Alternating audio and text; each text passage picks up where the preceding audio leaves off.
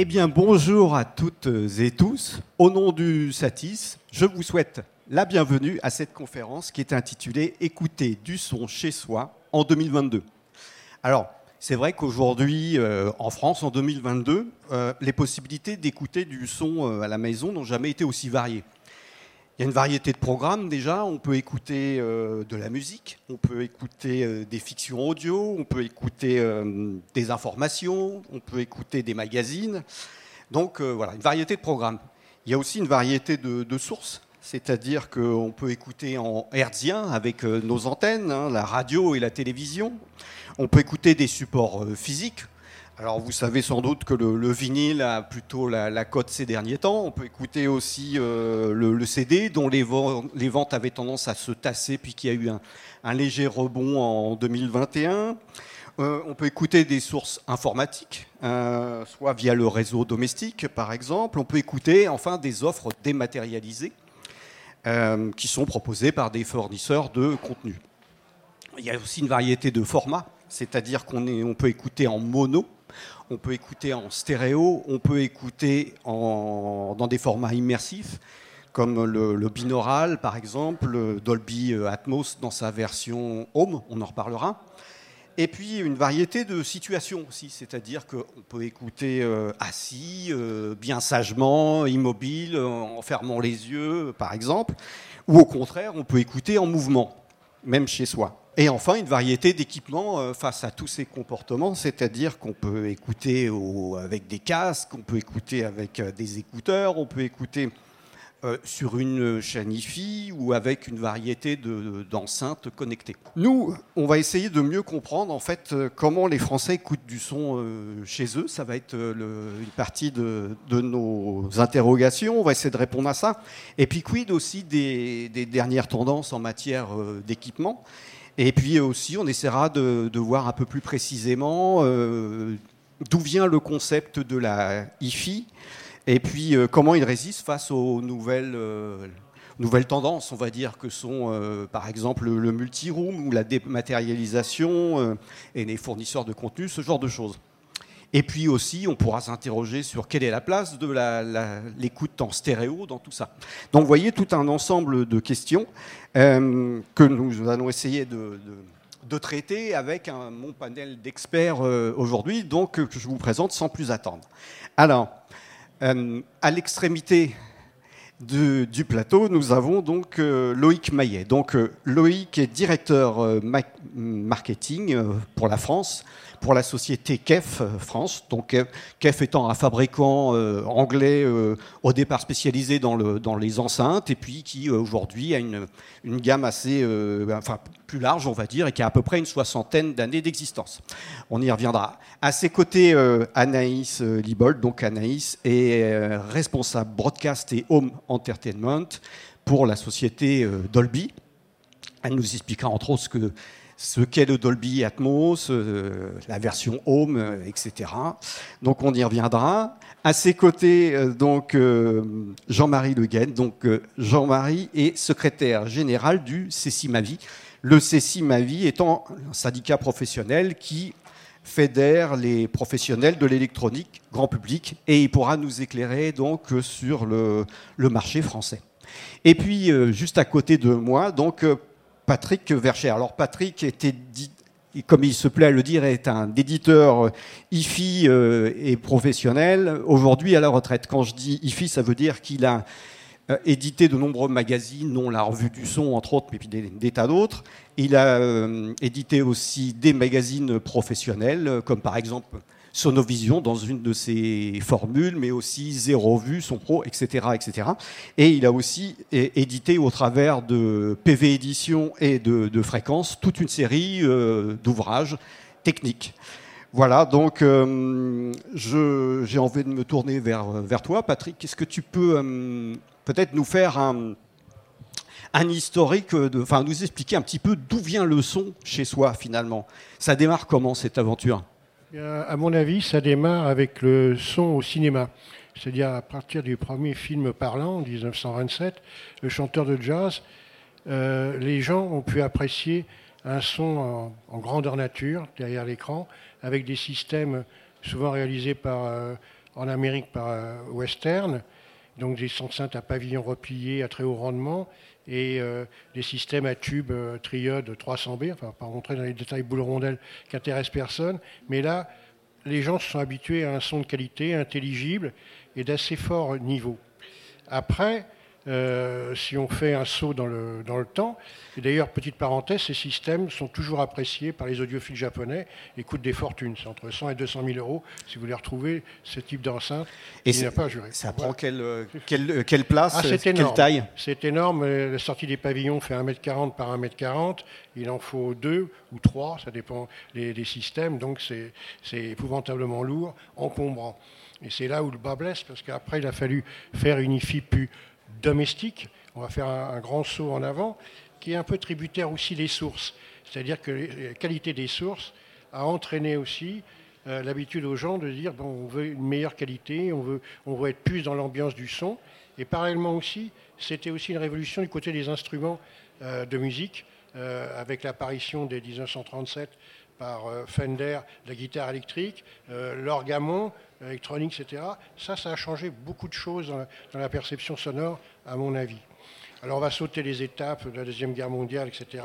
Et on va arriver, à mon avis, le plus important, c'est l'arrivée du micro-sillon, qui a poussé une industrie du disque extraordinaire. Ça, c'était dans les années 54-55. Et là a commencé les débuts d'une IFI domestique, c'est-à-dire qu'il a fallu réduire la taille des enceintes au détriment du rendement. Donc ça a été euh, des études qui ont été faites euh, par M. Cook de chez KEF, qui a réduit un peu le volume, par Wilschour pour les acoustic research, etc. Et il y avait d'ailleurs, euh, comment dirais-je, plusieurs esthétiques sonores proposées. C'est-à-dire que vous avez un son californien, c'est le West Coast Sound, très dynamique, très intelligible, mais souvent parlant un peu du nez comme moi. Après, il y avait le son anglais qui était beaucoup plus soft, qui était beaucoup plus doux, euh, qui était plus pour la musique classique, dirons-nous, avant l'arrivée de la pop, euh, etc. Après, il y avait même une école française, style Ibson, etc. on pourrait euh, là-dessus très, très longuement. Mais vraiment, le basculement est arrivé avec le micro-sillon, puis l'arrivée du micro-sillon stéréo à partir des années 54-55, et aussi la révolution de la musique, de, du rock, qui est arrivé, qui a balayé Tino Rossi, qui a balayé tout ça. Et de ce fait, il fallait quand même des enceintes qui supportent cette nouvelle agressivité d'instruments de, musique et surtout qui soient capables de faire danser les gens. Alors, au départ, c'était le bon vieux Tepaz que les gens euh, achetaient chez eux. Ils avaient des petits tourne-disques, ils étaient contents, on pouvait faire des surbooms, on pouvait draguer les filles, c'était merveilleux. Mais après ça, il y a eu le boom de, de cette industrie a changé euh, avec l'arrivée du transistor. C'est-à-dire qu'à partir des années 60-61, avant tous les amplis étaient à tube, après ils sont passés à transistor. Donc on pouvait avoir plus de puissance, on pouvait mieux faire fonctionner ces enceintes à bas rendement, mais peut-être au détriment de la dynamique et de la définition. Ça, ça n'engage que moi. Bref, euh, pour vous donner un ordre d'idée de prix, parce que souvent les gens me posent la question, moi qui ai connu ça euh, depuis tout petit, en 1963, le sommet d'une chaîne IFI était composé, mettons, une table de lecture Torrens, euh, préampli, ampli Macintosh, et dans saint Gibel, par exemple, le Paragon. Cela coûtait 2,5 euh, millions et demi de francs. Alors, ça ne vous dit rien du tout. C'était le prix d'une DS-19. Et une Ferrari 250 GT coûtait 7 millions de francs. D'accord?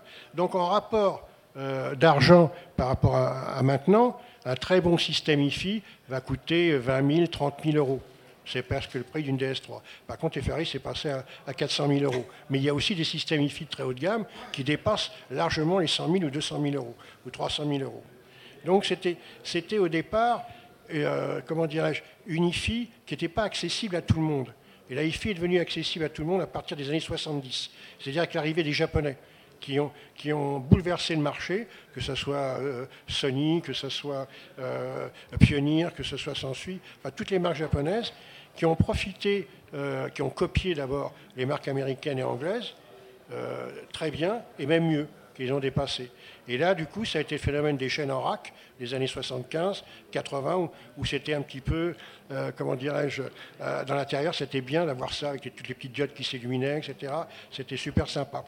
Mais par contre, il y avait un petit souci, c'était la qualité sonore. C'est-à-dire que les gens poursuivaient des performances théorique, avec des taux de distorsion extrêmement faibles, avec 14 zéros après la virgule, mais le son dans tout ça, ben, le son était moins bon souvent qu'avec des amplis à tubes et autres. Et ça, ça a déclenché un phénomène audiophile, qu'on a appelé, que ce soit au Japon, en Amérique, où il y a eu un petit retour en arrière, et où les gens ont fait euh, plein de petites sociétés, euh, cottage industrie en Angleterre, etc., se sont montés pour dire oui, mais nous on a une autre approche de l'esthétique sonore qu'on peut vous proposer. Donc tout ça a évolué et à partir des années 80, euh, étant donné qu'il y a eu une chute des ventes de, disques, il faut dire ce qu'il en est, il y a eu un accord entre Sony et Philips pour sortir le CD. C'était d'abord un problème économique, il hein, ne faut pas l'oublier.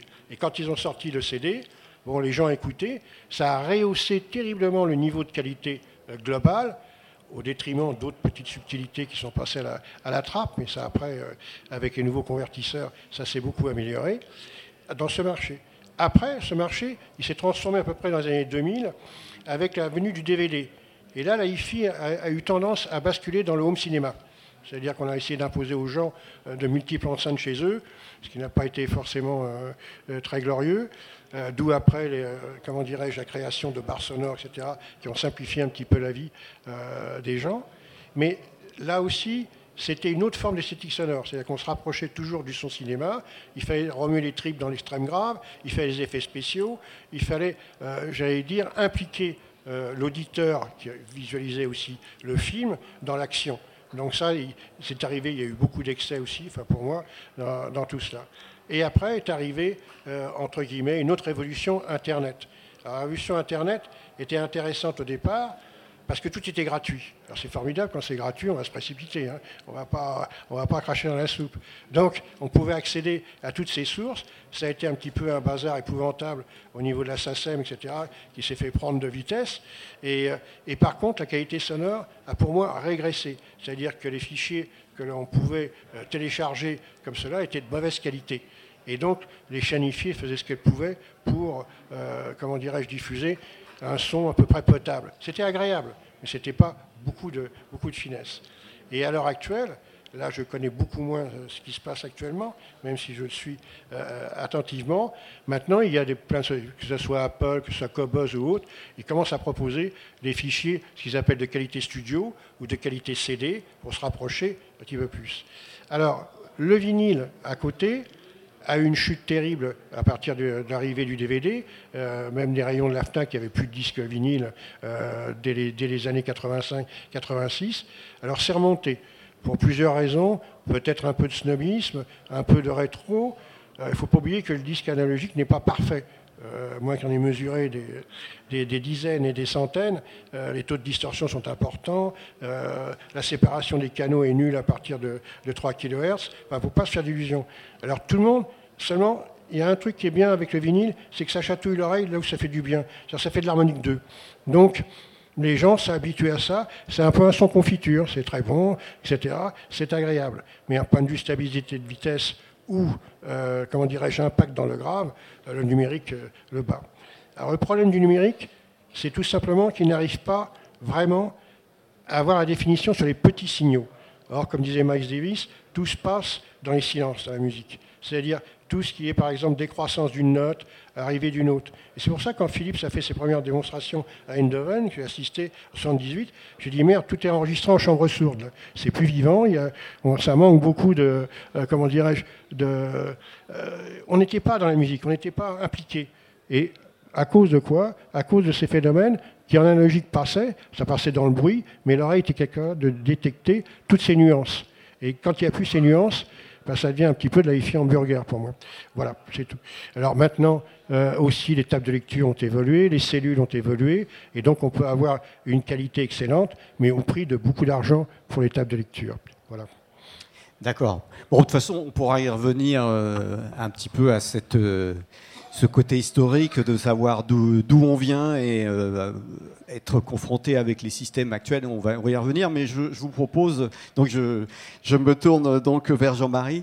Euh, je vous propose maintenant qu'on regarde un petit peu comment les Français écoutent Alors, qu'est-ce qu'on a comme, euh, comme information euh, alors, qu'est-ce que les Français écoutent? Euh, en, écoutant Monsieur, je me dis qu'on est vraiment dans la synthèse à l'heure actuelle de, de, l'historique. En fait, l'histoire se répète et, se, se, conflagre elle-même parce qu'on a vraiment cette double tendance. Enfin, déjà une, capacité. Et encore une fois, en vous écoutant, ça, ça, me frappait. une capacité du marché audio à se réinventer. Euh, de manière perpétuelle et entre ces euh, différentes forces qui sont la démocratisation et en même temps un côté, alors vous, parliez snobisme ou, qualitatif, je ne sais pas, mais il y a vraiment euh, cette force-là aussi à, l'œuvre sur le marché. Et à l'heure actuelle, on la retrouve vraiment hein, dans, les, dans les grandes tendances. et ce qu'on voit aussi, c'est que grâce à l'Internet et au support numérique, il y a vraiment une tendance à la personnalisation et finalement à une écoute de plus en plus fréquente et de plus en plus quantitative au moins. Euh, parfois aussi qualitative, mais au moins quantitative de l'audio en général. Donc euh, nous, en tant que, syndicat euh, représentant euh, les acteurs, les fabricants et, importateurs d'électronique, on, a une veille continue sur ces marchés, en particulier sur celui de l'audio. Donc j'ai compilé un certain nombre de, chiffres issus de sources, que ce soit l'ARCOM, donc le régulateur, que ce soit GFK, Médiamétrie, etc. si jamais vous vouliez les sources, je vous les donnerai avec grand plaisir à l'occasion. mais ce qu'on voit, c'est que déjà, on n'a jamais autant écouté d'audio qu'aujourd'hui. Hein c'est 100% des, foyers qui sont équipés pour écouter de l'audio euh, à l'heure actuelle. Et la moyenne d'équipement des foyers français aujourd'hui, c'est 6,4 terminaux euh, d'écoute par foyer. Euh, pour vous donner un ordre de grandeur, c'était 4,6 en 2012.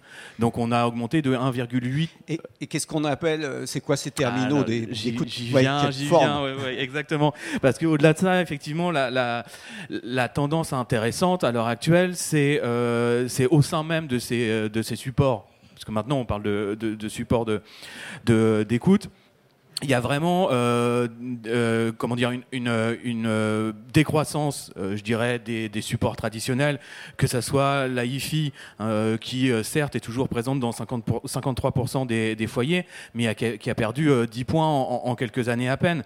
le radio réveil, pareil, on est à, à, plus de 50%, mais en, en, perte de 2 points en, à peine 2 ans. Le bon vieux transistor que vous mentionniez aussi, on est à un taux d'équipement d'un peu plus d'un tiers des, des foyer et c'est moins 5 points. Donc on voit que ces, supports, enfin ces, ces, euh, ces, devices, comme on le dit chez nous, euh, traditionnels d'écoute, eux sont plutôt en décroissance. À l'inverse, on a des, des, supports de consommation qui eux restent très hauts euh, et on pense en particulier au, à l'ordinateur et au smartphone. Hein. Euh, le, le, taux d'équipement pour écouter de, l'audio sur ces, supports-là, c'est euh, près de 90%.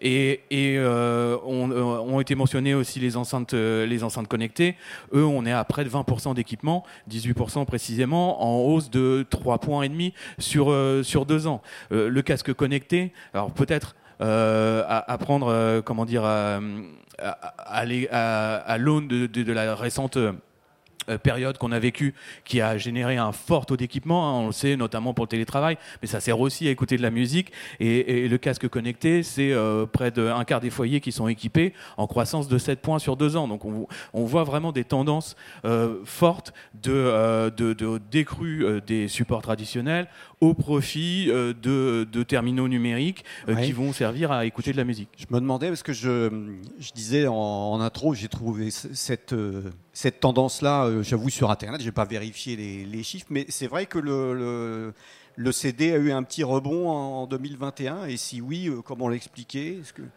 Que... comment l'expliquer? Il y a, comme pour le vinyle, je pense, un, un, effet, un effet rétro.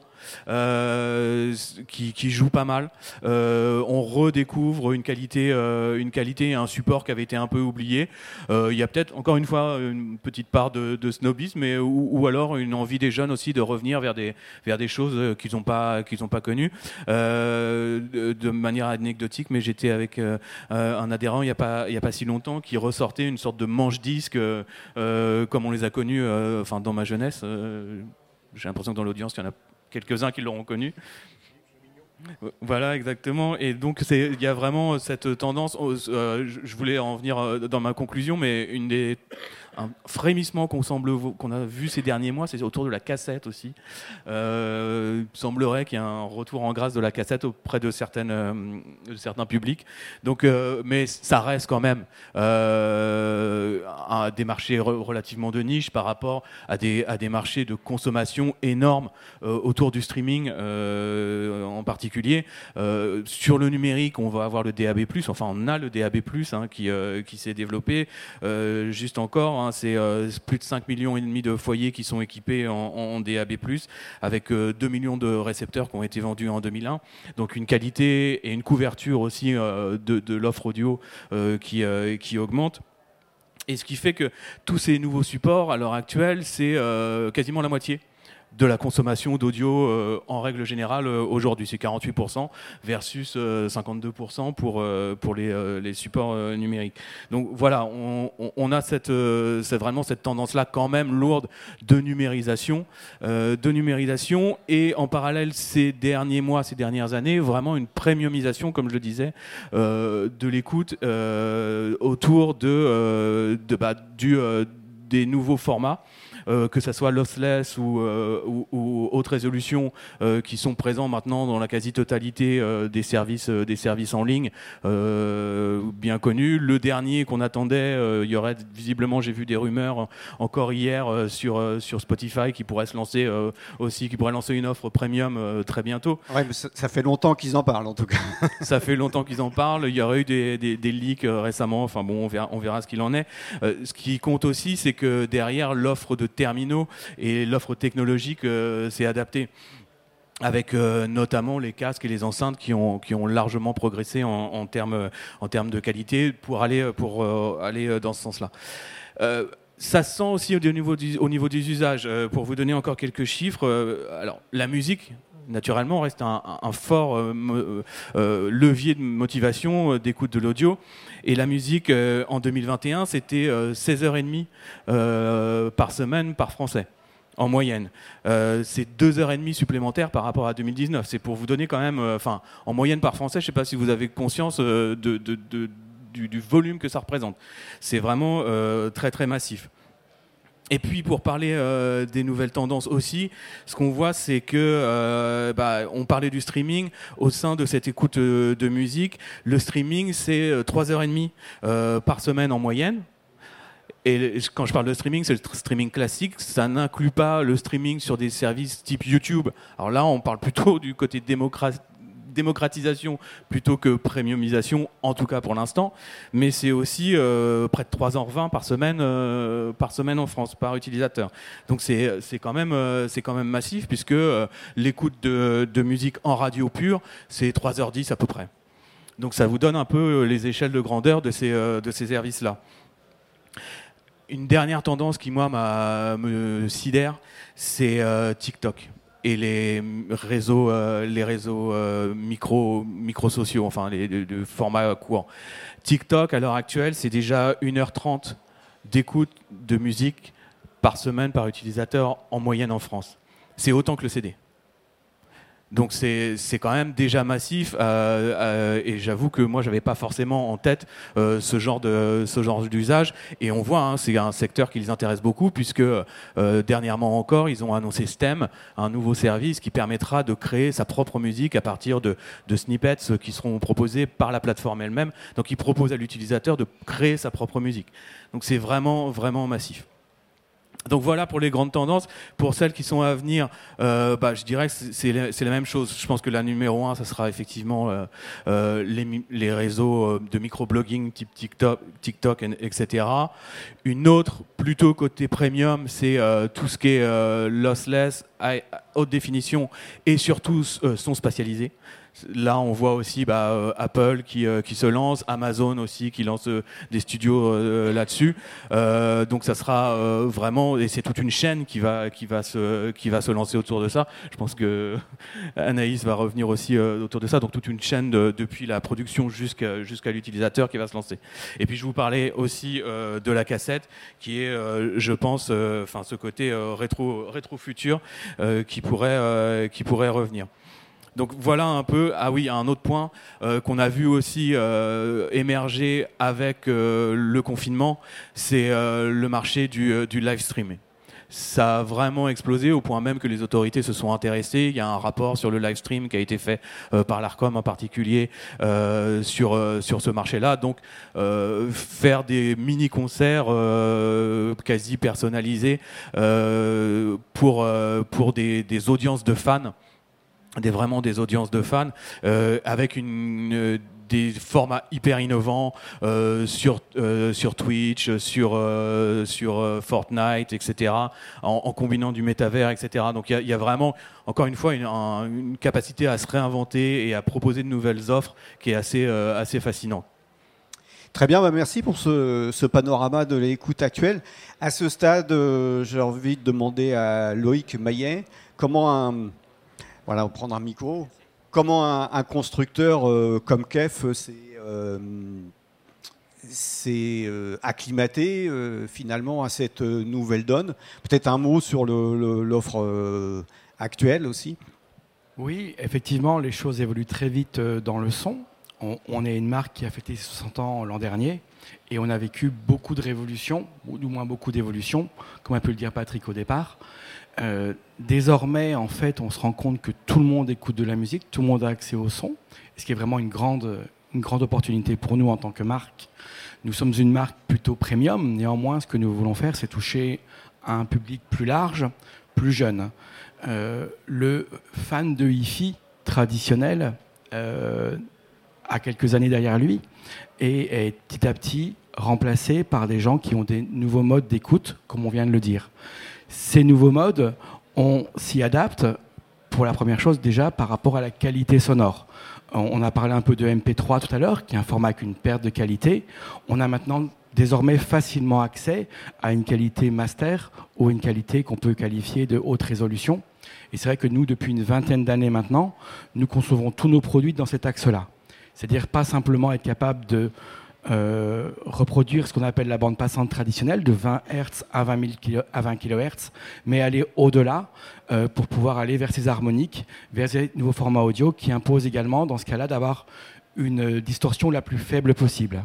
Donc tous nos produits actuellement sont capables d'aller vers ces nouveaux formats audio qui sont là pour amener, ou du moins euh, à retranscrire toute l'émotion de la musique. Et bien sûr également tout ce qui est lié au home cinéma. Donc nous, dans ce sens-là, nous sommes une marque qui continue d'investir dans la recherche-développement. Nous avons des partenariats pour comprendre comment le son fonctionne, comment les gens sont capables de l'apprécier, euh, comment les gens vont effectivement, entre guillemets, le consommer. Euh, et effectivement, ces nouveaux phénomènes, en particulier le phénomène du vinyle, qui est un petit peu le, le retour de la vengeance, nous montrent qu'à la fois les gens veulent un accès très simplifié par le streaming, des Cobus, Tidal ou autres Deezer, Cocorico, mais on peut également avoir envie un petit peu de se poser. Et le vinyle, dans ce cas-là, est un objet qui redonne un lien physique avec la musique, qui des fois permet, euh, un peu comme la cérémonie du thé, de prendre son temps. Effectivement, l'auto-reverse reste assez manuel, mais permet ben, peut-être prendre un bon petit thé ou autre chose et de savourer la musique. Donc on essaie de répondre à toutes ces demandes, et pour nous, la meilleure manière d'y répondre, c'est d'avoir le produit le plus parfait, ou du moins qui évolue le plus possible. Une enceinte en fait, va être le dernier maillon, souvent le maillon sur qui tout va reposer, car c'est le seul maillon d'une chaîne IFI qui va dépendre de l'acoustique de la pièce, de l'environnement, des goûts des gens, euh, dire chacun a sa manière d'écouter, sa culture d'écoute, euh, ses goûts, euh, et on va essayer donc de répondre au mieux à ces demandes.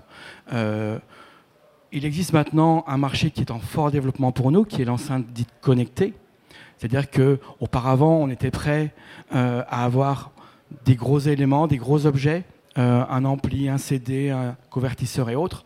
On arrive désormais avec peut-être un prix du mètre carré qui est un petit peu augmenté, euh, à vouloir choisir les objets, des objets qui ont de plus en plus un design. C'est ce qu'on essaie de faire en travaillant avec des designers. des objets également qui vont avoir moins de câbles, tout simplement. Et donc, on va de plus en plus avoir des produits amplifiés qui viennent donc du domaine un peu professionnel sur l'asservissement entre autres, mais auquel on va rajouter tout ce qui est streaming, tout ce qui est connectivité. streaming euh, pour aller vers les plateformes de streaming musical et connectivité. On s'en rend compte par exemple qu'actuellement les gens qui utilisent nos enceintes connectées, donc qui sont toujours en stéréo, on est très traditionnel à ce niveau-là, vont passer le plus du temps à les écouter en fait en HDMI, donc en gros en regardant Netflix ou autre chose. Euh, et ce phénomène est de plus en plus fort et on se rend compte qu'on peut maintenant vraiment amener au sein du foyer une qualité qui ne fait que monter avec des objets de plus en plus esthétiques, qui plaisent pas simplement à monsieur qui aimait bien avant se faire plaisir avec sa chaîne IFI et écouter religieusement ses disques, mais de plus en plus à un spectacle qui devient familial, où chacun peut y avoir accès. Par exemple, nos produits, chacun dans la famille peut, via son smartphone ou sa tablette, avoir ses propres paramétrages pour avoir le son comme il ou elle l'aime. C'est vraiment la tendance qu'on est en train de suivre ces temps-ci. D'accord, donc un genre un peu de personnification de l'écoute au sein du, foyer, quoi, finalement. Tout à fait, oui, on en a pour, tous les goûts et en fait, on sait que les gens sont tous différents et veulent écouter à leur manière, suivant le style musical. Je pense que suivant les différentes générations au sein du foyer, on n'écoute pas la même chose à 20 ans qu'à 40 ans actuellement. Enfin, moi, c'est ce que je remarque avec mes enfants.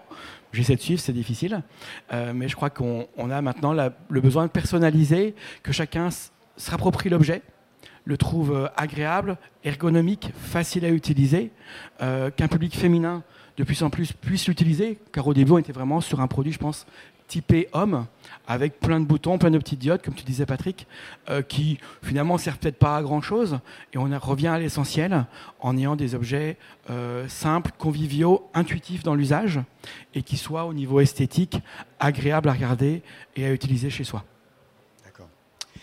Je me tourne vers, Anaïs, parce que on, a, parlé un petit peu des, programmes, des, types de sources, on a parlé du, matériel.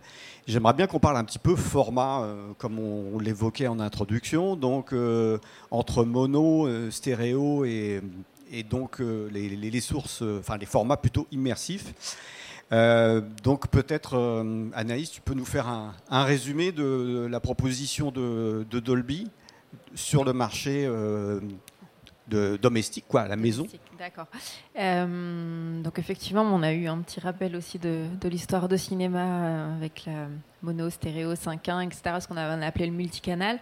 Le Dolby Atmos fait partie de la catégorie des formats d'audio immersif et qui est apparu il y a maintenant 10 ans. On a fêté les 10 ans du Dolby Atmos avec euh, cette idée de, enfin je pense que la plupart de vous d'entre euh, vous connaissent déjà, euh, cette idée d'entourer le, spectateur de son, y compris au-dessus de sa tête, et d'avoir le concept d'objets sonores qui sont en fait des sons qu'on va pouvoir positionner précisément dans l'espace. Donc au niveau créatif, c'est assez intéressant puisqu'on s'affranchit de la, de, la, position des haut-parleurs. On n'est pas obligé en tant que créateur de se dire ah bah, le haut-parleur il est censé être là, donc si je veux avoir le meilleur rendu, il faut que je le mette ici. Euh, là, on, oublie ça et c'est le rendu, donc le moteur de rendu Dolby Atmos qui est dans tous les équipements grand public qui va prendre soin de, cette partie. Donc ça, offre une liberté euh, de réfléchir l'espace en fait euh, comme, comme un seul bloc et le mixage est terminé dans l'appareil de, l'utilisateur qu'on est un, cinéma, un home cinéma euh, haut de gamme ou quelque chose de, beaucoup plus euh, accessible euh, et beaucoup plus simple. Alors, parce qu'aujourd'hui, le, Dolby Atmos est surtout connu et reconnu pour le, cinéma, on va dire, donc dans la salle. Alors, Pas seulement. Qu'est-ce que c'est que ce format home? Qu'est-ce qui change par rapport à la version salle, je dirais? Alors, c'est une adaptation de la version salle pour un environnement domestique. Euh, vous savez qu'une salle de cinéma c'est grand, il y a beaucoup de volume, il y a beaucoup d'air à faire euh, bouger avec les enceintes, donc il y a beaucoup d'enceintes. Quand on est chez soi, on est sur des configurations plus petites, donc on n'a pas nécessairement besoin et de la même dynamique sonore, mais ça c'est valable pour la stéréo, le 5.1 aussi, et de la même précision spatiale, puisqu'on va avoir moins d'enceintes et une, pièce plus petite. Donc on fait, quand un film a été mixé pour le Dolby Atmos en salle de cinéma, on va faire une adaptation très simple pour la version home cinéma, qui va être euh, simplement d'adapter la dynamique et de s'assurer que les objets sont bien à l'endroit où ils sont supposés être. Si on crée directement pour le home entertainment, donc ça va être le cas par exemple pour les séries, ça va être le cas pour les jeux vidéo, pour la musique maintenant de plus en plus, on mixe directement sur une configuration qui ressemble à ce que le particulier pourrait avoir, dans le meilleur des cas, et, euh, à ce moment-là, on ne passe pas par l'étape cinéma. Mais en fait, le, Dolby Atmos cinéma ou home, ça reste la même technologie, mais avec euh, ce souci d'adaptation et de, d'efficacité aussi, puisque si on transmet un fichier cinéma chez le particulier, il n'y a pas beaucoup d'appareils qui vont pouvoir encaisser le débit. Euh, donc, souci d'adaptation aux, aux services, euh, au Blu-ray, etc. Tout ce qui est possible. Alors, moi, j'ai une question qui me vient euh, à l'esprit immanquablement, c'est que à la base, c'est un système qui a été conçu pour du son à l'image. Euh, là, je vois qu'aujourd'hui, il y a des, diffuseurs euh, majeurs comme euh, Apple ou Amazon qui le proposent pour de la, musique. Et je, vois de plus en plus des, mixeurs de musique comme Bob Claremontaine, par exemple, qui, euh, qui semblent investis donc, dans, euh, dans ce, type de mixage. Alors euh, pourquoi Est-ce que ça a un intérêt J'imagine que ça en a un, mais quel est-il? Alors, ça a été conçu à la base pour l'image, oui et non. Enfin, oui, parce qu'effectivement, c'est l'image qui existait à ce moment-là. Euh, non, dans le sens où il n'y a pas une contrainte. euh, on peut voir ça comme une contrainte parce que le référentiel de mixage de l'Atmos, il est le référentiel de la pièce finalement. Enfin, quand vous voyez dans une salle de mixage, le visuel, enfin, ce qui va permettre de visualiser où sont les objets sonores, ça ressemble à une pièce. Euh, mais euh, il n'y a pas nécessairement une écoute orientée, c'est-à-dire qu'on peut très bien faire euh, de l'atmos en musique et se déplacer dans la pièce. Tout va dépendre en- ensuite comment les ingénieurs du son vont vouloir faire évoluer les, les compositions, faire évoluer les habitudes d'écoute. On est quand même ancré aujourd'hui dans une écoute, si on est sur un home cinéma, on est assis dans son canapé et on écoute avec une direction, celle de la télé. Mais les choses peuvent changer, notamment euh, avec l'arrivée des enceintes connectées. Euh, de plus en plus, il y a des technologies qui permettent d'articuler des enceintes connectées entre elles et de les placer euh, où on veut dans la pièce. Euh, nous, il n'y a pas longtemps, on a été au, siège euh, de Dolby et il y avait une démonstration de choses qui, vont arriver euh, prochainement où il y avait des enceintes connectées qui étaient sur des, sur des meubles pas forcément bien placés par rapport au schéma traditionnel de home cinéma. Et elles étaient orchestrées avec il y avait un cerveau elles étaient orchestrées et on jouait l'atmos dessus. Et honnêtement l'expérience elle était elle était géniale. Elle était bluffante par rapport à ce qu'on a l'habitude d'écouter en home cinéma classique et on pourrait se dire aussi, bah, si, on veut, faire la fête chez soi avec des enceintes connectées partout, on peut passer en, mode, euh, on avait un mode party mode où on met la voix partout sur toutes les enceintes et donc tout le monde entend un mix euh, équivalent. Donc je pense que les habitudes d'écoute, grâce aux évolutions technologiques, elles peuvent aussi euh, évoluer. Et du coup, ça va également faire évoluer euh, la création, euh, la façon de créer les, mixages, notamment pour la musique. hein. parce que le- en cinéma, si on, on restera toujours sur une écoute orientée avec euh, la voix au centre, j'imagine. Euh, donc c'est- un cercle vertueux qui est en train de, commencer à tourner et on voit déjà euh, au niveau des artistes musique des compositions qui commencent à évoluer, des artistes qui nous disent ben, maintenant on, on, composera plus de la même façon parce qu'on aura l'audio immersif en tête. Donc la musique c'est récent, hein, ça fait 2-3 ans.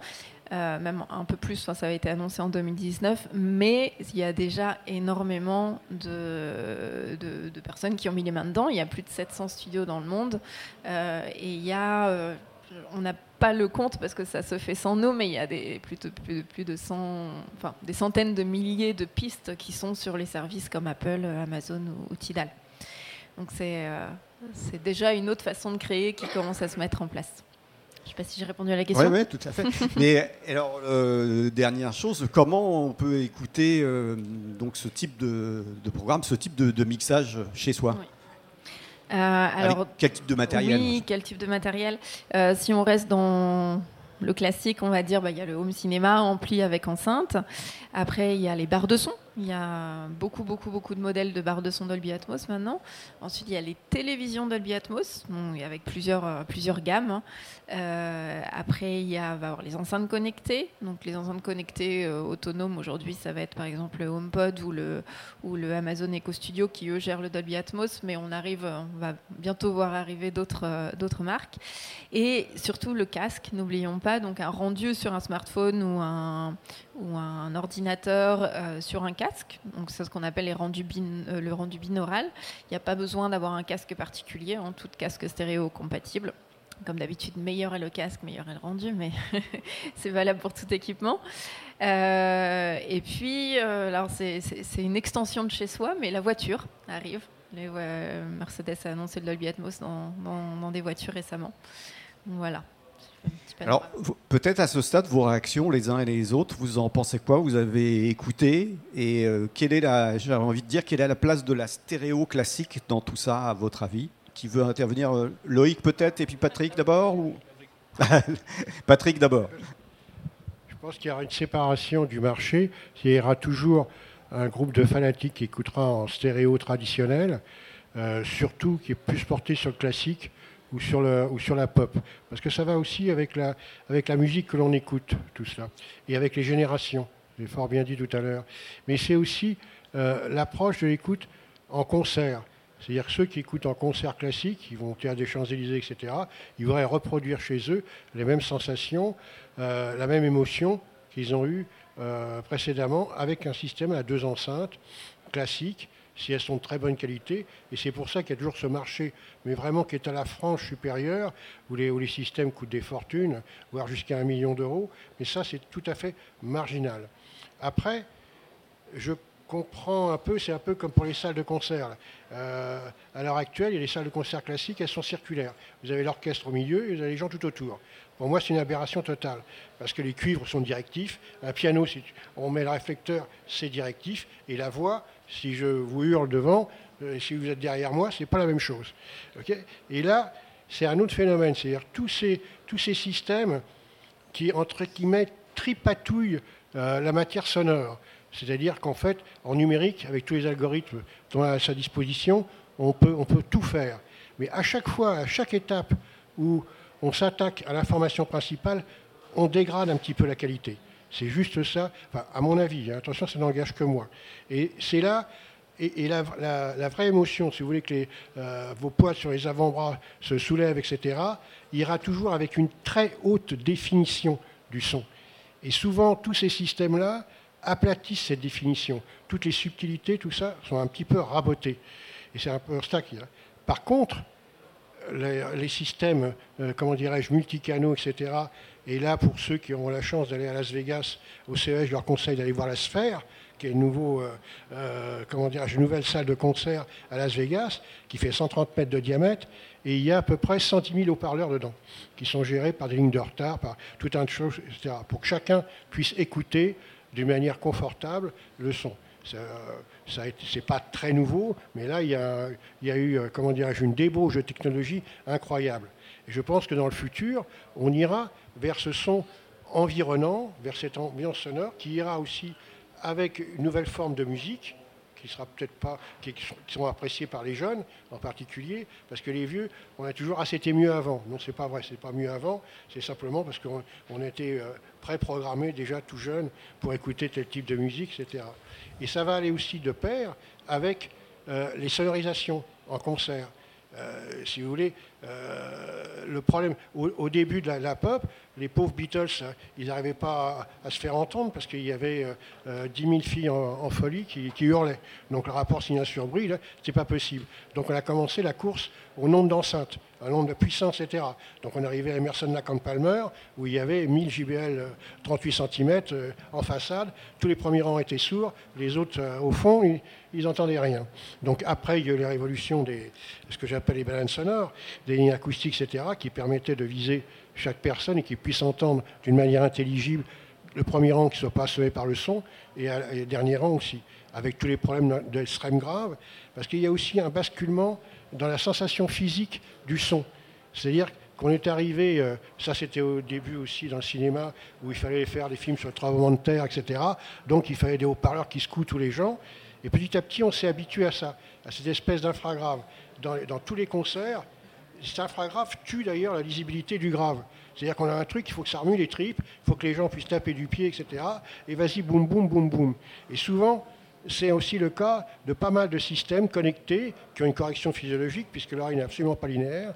Il ne faut pas l'oublier. C'est-à-dire quand on écoute à bas niveau, c'est la bande téléphonique, hein, c'est 200 2000 Hz. On est obligé de remonter le grave et l'aigu si on veut avoir un bon équilibre. Mais après, on exagère beaucoup cela en ce moment. Alors, je ne critique absolument pas tous les systèmes Dolby, puisque pour l'anecdote, j'ai reçu M. Ray Dolby en 1969 à la revue. Il me présentait le système de réduction de bruit pour les cassettes, avec son petit Herman Cardon. C'était un homme extraordinairement intelligent, qui a compris aussi sur le plan business qu'il valait mieux faire payer des petits royalties sur chacun des appareils qui étaient vendus, plutôt que de vendre le, procédé il y avait, euh, qui, qui était là. Et après, c'est lui aussi qui a amélioré son cinéma parce que le son optique, ça soufflait, ça merdait un petit peu bien. Il a fait le premier système de réduction, et après, il a fait tous les systèmes multicanaux euh, qui ont apporté énormément. Mais c'est là où il y a une, distorsion. Le cerveau est pris pour analyser l'image à 80%. Les 20% restants restent l'écoute. Si vous supprimez l'image, ça s'inverse un petit peu. Mais les gens sont tellement captés par l'image que le son peut passer en deuxième plan. Mais par contre, cela va avec l'action du film. Comme vous avez très bien, madame, euh, suggéré tout à l'heure, c'est les objets sonores. Il faut qu'ils soient là, là, il faut que l'hélicoptère te passe au-dessus de la tête, il faut que tu entendes boum derrière un gars qui tire dans le dos, etc. Alors ça, je trouve que c'est adapté pour cette ambiance cinéma. Mais par contre, pour la musique, et en particulier pour la musique classique, tous ces systèmes, pour moi, euh, ne sont pas réels. C'est pas ce qu'on ressent au concert. C'est ça. Maintenant, ça, comment dirais-je, ça n'engage qu'une toute petite partie de la population euh, euh, qui écoute de la musique. Hein. C'est pas, c'est toujours ça, c'est toujours des, minorités. Voilà. Peut-être d'autres avis sur la, place de, la stéréo ou, euh, Oui, je, je regardais l'autre jour la télévision par hasard et je tombais sur un reportage sur la peinture, sur comment on stockait la peinture. Et petit à petit, j'ai compris que la peinture, auparavant, on la stockait plutôt mal et elle s'oxydait. Ce qui faisait que les gens, quand ils, les peintres, devaient rester chez eux et peigner des natures mortes ou des choses comme ça. Un jour, un Américain, dont je ne me souviens plus du tout le nom, a amené un système pour stocker la gouache dans un tube en métal avec un capuchon. Et à ce moment-là, les peintres ont pu sortir. Et c'était le début de l'impressionnisme.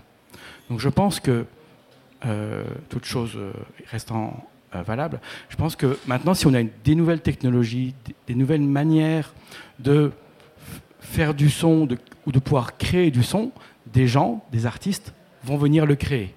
Alors effectivement, ce ne sera peut-être pas pour de la musique classique, peut-être bien qu'on aura quand même des instruments euh, traditionnels acoustiques, mais je pense qu'on a maintenant devant soi euh, une nouvelle génération de personnes qui vont pouvoir créer comme ils le souhaitent.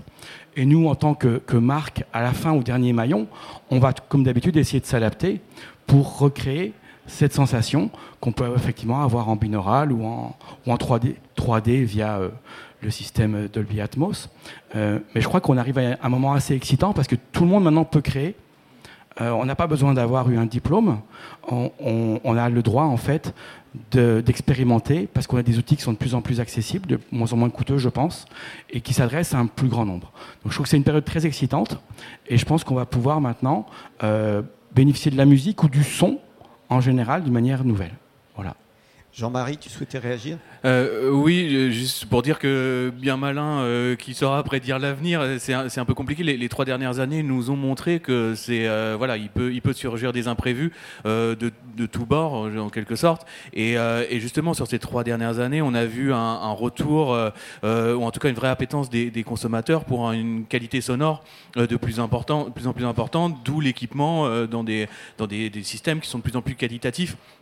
Alors que jusqu'à présent, effectivement, un, des principaux reproches qui était euh, fait au numérique, c'était d'être assez peu qualitatif. Là, on voit que, voilà, on intègre des, euh, euh, des, technologies et des, capacités qui permettent à tout le monde d'avoir une, qualité relativement de, plus en plus correcte et, tout en étant porté par effectivement un, haut de marché qui est très audiophile et qui va lui, en, quelque sorte, être avant-gardiste sur ce point. L'autre point que je voulais souligner, c'est effectivement ce qui a été dit tout à l'heure, c'est qu'en fait, il y a il y, a vraiment des boucles rétroactives qui sont en train de se créer entre la technologie et les, créateurs.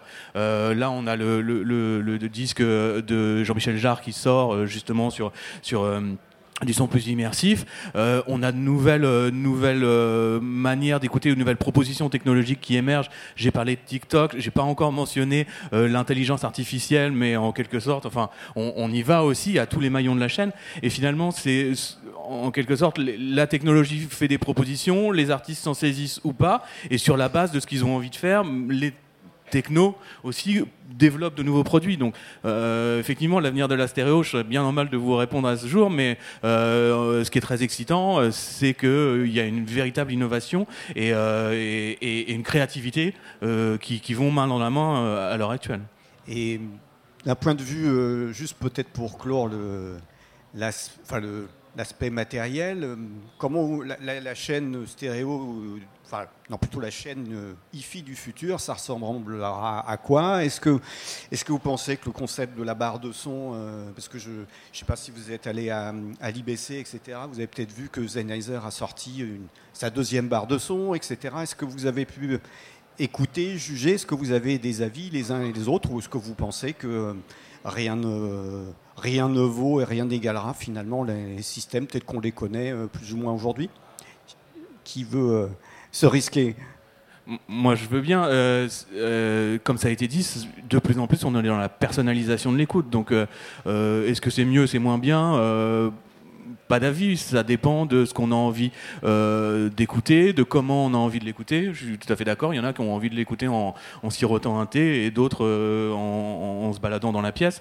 enfin, l'avenir nous, dira ce qui est privilégié par la majorité des consommateurs, mais encore une fois, il y a quelque chose qui est très intéressant, c'est que chacun peut trouver euh, chaussures à son pied euh, sur, le marché euh, à l'heure actuelle. Oui, Loïc? Nous, il y a une tendance qui se dégage ces temps-ci quand même, c'est de voir des gens qui soit veulent voir un bel objet, soit finalement ne veulent rien voir. C'est la partie intégration.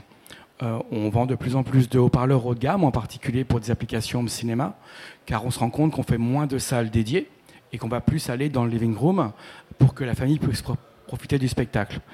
Euh, au, niveau des changements, je crois que euh, en tant que nous fabricants de haut-parleurs, ce qu'on verrait bien, mais c'est peut-être un, vœu pieux de notre part, c'est comment intégrer dès le début ces haut-parleurs amplifiés, car ils seront amplifiés certainement, euh, dans, les pièces. Comment faire, une, comme on peut le voir dans, effectivement dans la sphère, à une échelle domestique, comment faire pour rentrer de manière discrète nos produits afin d'avoir dès le début comme quand on, choisirait son parquet peut-être ou, euh, le carrelage, avoir une qualité sonore qu'on puisse déjà intégrer.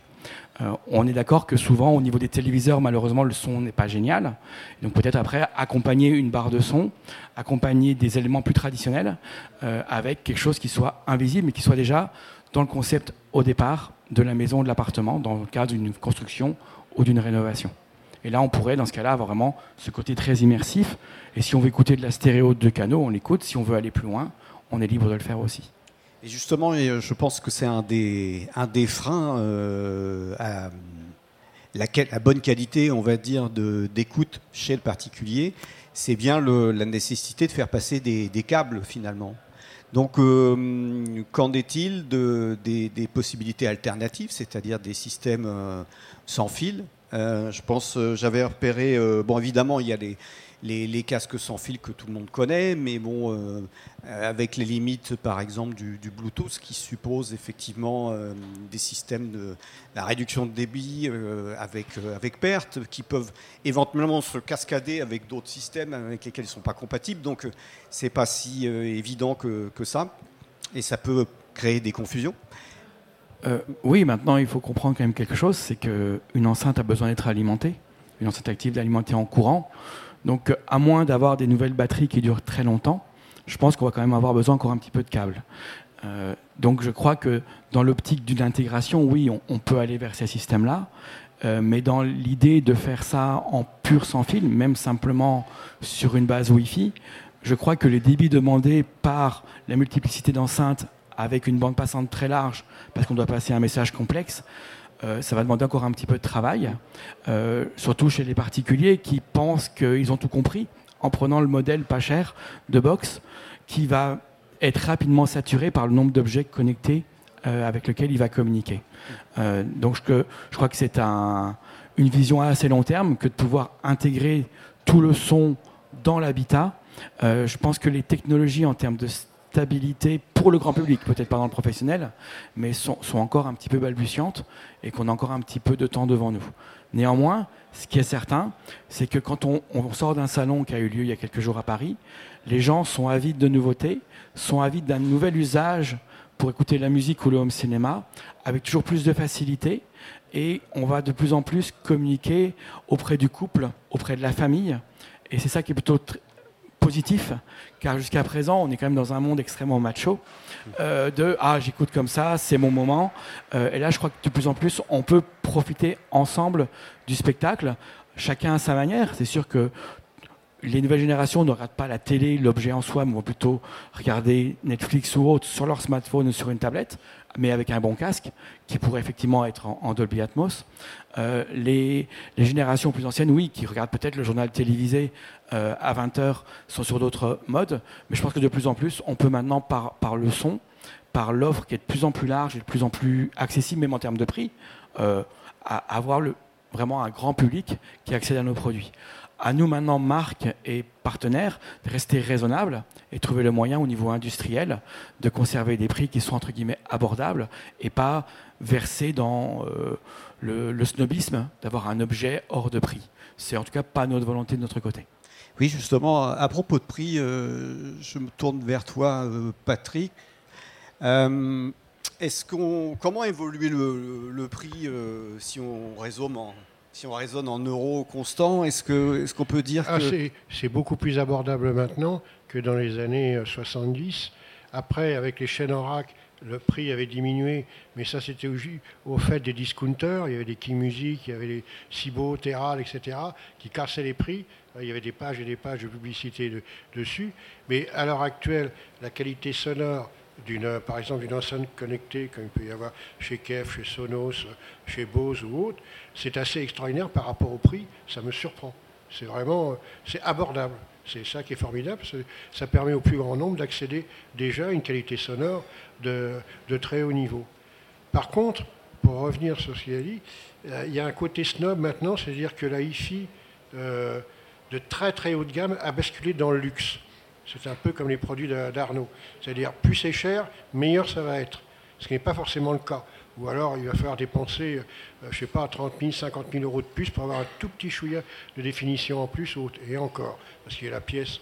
Souvent, il faut d'abord construire l'auditorium pour mettre euh, les enceintes ou le système dedans. Et ça, ça a basculé à partir des années 2005-2010.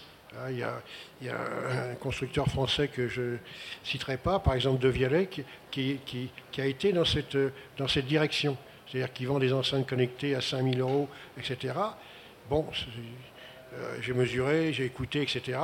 Là, je trouve que ce n'est pas, pas raisonnable on écoute une Sonos à côté ou une, ou une KEF euh, ou une BW, ben c'est supérieur, entre guillemets. Je suis désolé de le dire, c'est supérieur. Voilà. Ben, ça n'engage que moi toujours. Hein. Bref, mais il y a ce basculement vers ce snobisme. Alors après, c'est un peu comme dans l'art contemporain, c'est un concours, euh, je ne vais pas être vulgaire, mais entre gens très riches. C'est-à-dire, je veux avoir le système pour écraser l'autre comme les bateaux. Euh, j'ai 10 mètres de plus que toi, donc je suis meilleur. Et maintenant, on arrive à, des systèmes à 1 million, 2 millions d'euros. Euh, bon, c'est ce marché qui ne correspond pas d'ailleurs. Si vous écoutez ces systèmes-là, c'est pas. Bon, bien sûr, c'est très bien, il y a un niveau sonore important ou autre, mais ce n'est pas forcément des systèmes qui vont, qui vont vous donner de l'émotion. C'est assez surprenant, mais euh, j'ai écouté beaucoup de ces systèmes. Bon, c'était assez plat comme son. j'allais presque dire, euh, des voix du théâtre des, années 70, ça faisait plus de musique que, ça. Voilà. Et après, il faut, voir que ce, marché, ça a vraiment démocratisé, et surtout, ce qui est extraordinaire, c'est l'accès à un nombre de titres incroyable. C'est-à-dire que les gens maintenant, avant, euh, bon, on achetait son petit 30 cm, on achetait ça, c'était déjà beaucoup d'argent le support. C'était pas, pas donné hein, 30 cm ou autre. Euh, si vous prenez chez Dodge Gramophone, chez DK ou autre pour le classique, ou chez Blue Note pour le jazz. Et maintenant, même si vous payez une petite abonnement sur, avec Apple ou Deezer, ou, etc., vous avez accès mais à, un nom, une musique du monde entier. C'est des milliers, des milliers, des milliers de titres. Et ça, c'est formidable. Parce que, et, surtout, ça a fait, malheureusement, il y a eu le Covid, mais chez les jeunes, ça les fait revenir au concert. Et d'ailleurs, les artistes ont été obligés de, repartir sur le concert parce qu'ils gagnaient moins d'argent, puisqu'ils vendaient moins de, supports fixes. Mais ça, c'est très important. Je dis toujours aux gens, allez au concert. C'est là que la musique se fait, c'est là où vous aurez les plus grandes émotions, vous pourrez la partager avec plein d'autres personnes. Après, quand vous revenez chez vous, vous essayez d'avoir un peu les mêmes émotions. L'écoute au casque, c'est formidable. Euh, les casques, je trouve qu'il y a une ascension dans le prix des casques par rapport euh, à ce que faisait par exemple Sony ou, des gens comme ça, ou COS ou Telex dans les années 70-80, euh, c'est déjà assez cher. Mais là maintenant, on passe aussi à des casques très très très onéreux, n'est-ce pas? Alors il faut être habitué aussi à l'écoute au casque. Parce qu'il y a une chose qu'on a, perdue, c'est physiologique, c'est que la scène sonore se déplace avec vous. C'est-à-dire vous tournez la tête à droite et à gauche et tout, tourne avec vous. Et ça, pour le point de vue localisation spatiale, c'est assez surprenant. Et d'autre part, ça dépend des gens. Soit le son se forme au-dessus de la tête, soit à l'intérieur, soit devant. Donc on essaye maintenant de faire chose de plus frontal. Et aussi, euh, ce qui a beaucoup évolué, ce sont les installations, euh, euh, comment dirais-je, dans les automobiles. Maintenant, il y a une intégration euh, de tout le home entertainment, des tableaux de bord euh, avec euh, affichage à cristaux liquides, et l'intégration totale avec les écrans et le son. Et là, les systèmes, comme les systèmes Dolby ou autres, sont assez intéressants. C'est que chaque personne dans l'automobile, il y a le conducteur, il peut avoir sa scène sonore devant lui, il peut écouter. Le passager, pareil. Alors qu'avant, c'était tout plein la gueule devant, il n'y avait rien derrière, etc. Donc ça, cet environnement est vraiment comment dirais-je, euh, très enthousiasmant. Voilà. Ok, ben, je crois que ce sera le mot de la fin parce que je vois que l'heure de la fin de la conférence est arrivée. Je voulais encore vous remercier à tous les quatre. Merci d'avoir répondu à, mon appel et merci d'avoir élargi le débat. Je pense qu'on peut les applaudir.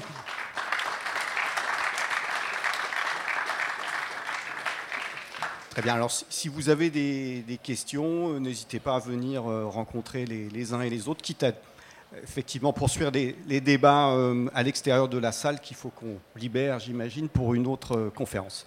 Merci à vous, en tout cas, d'être venus et je vous donne rendez-vous tout au long du SATI sur d'autres conférences.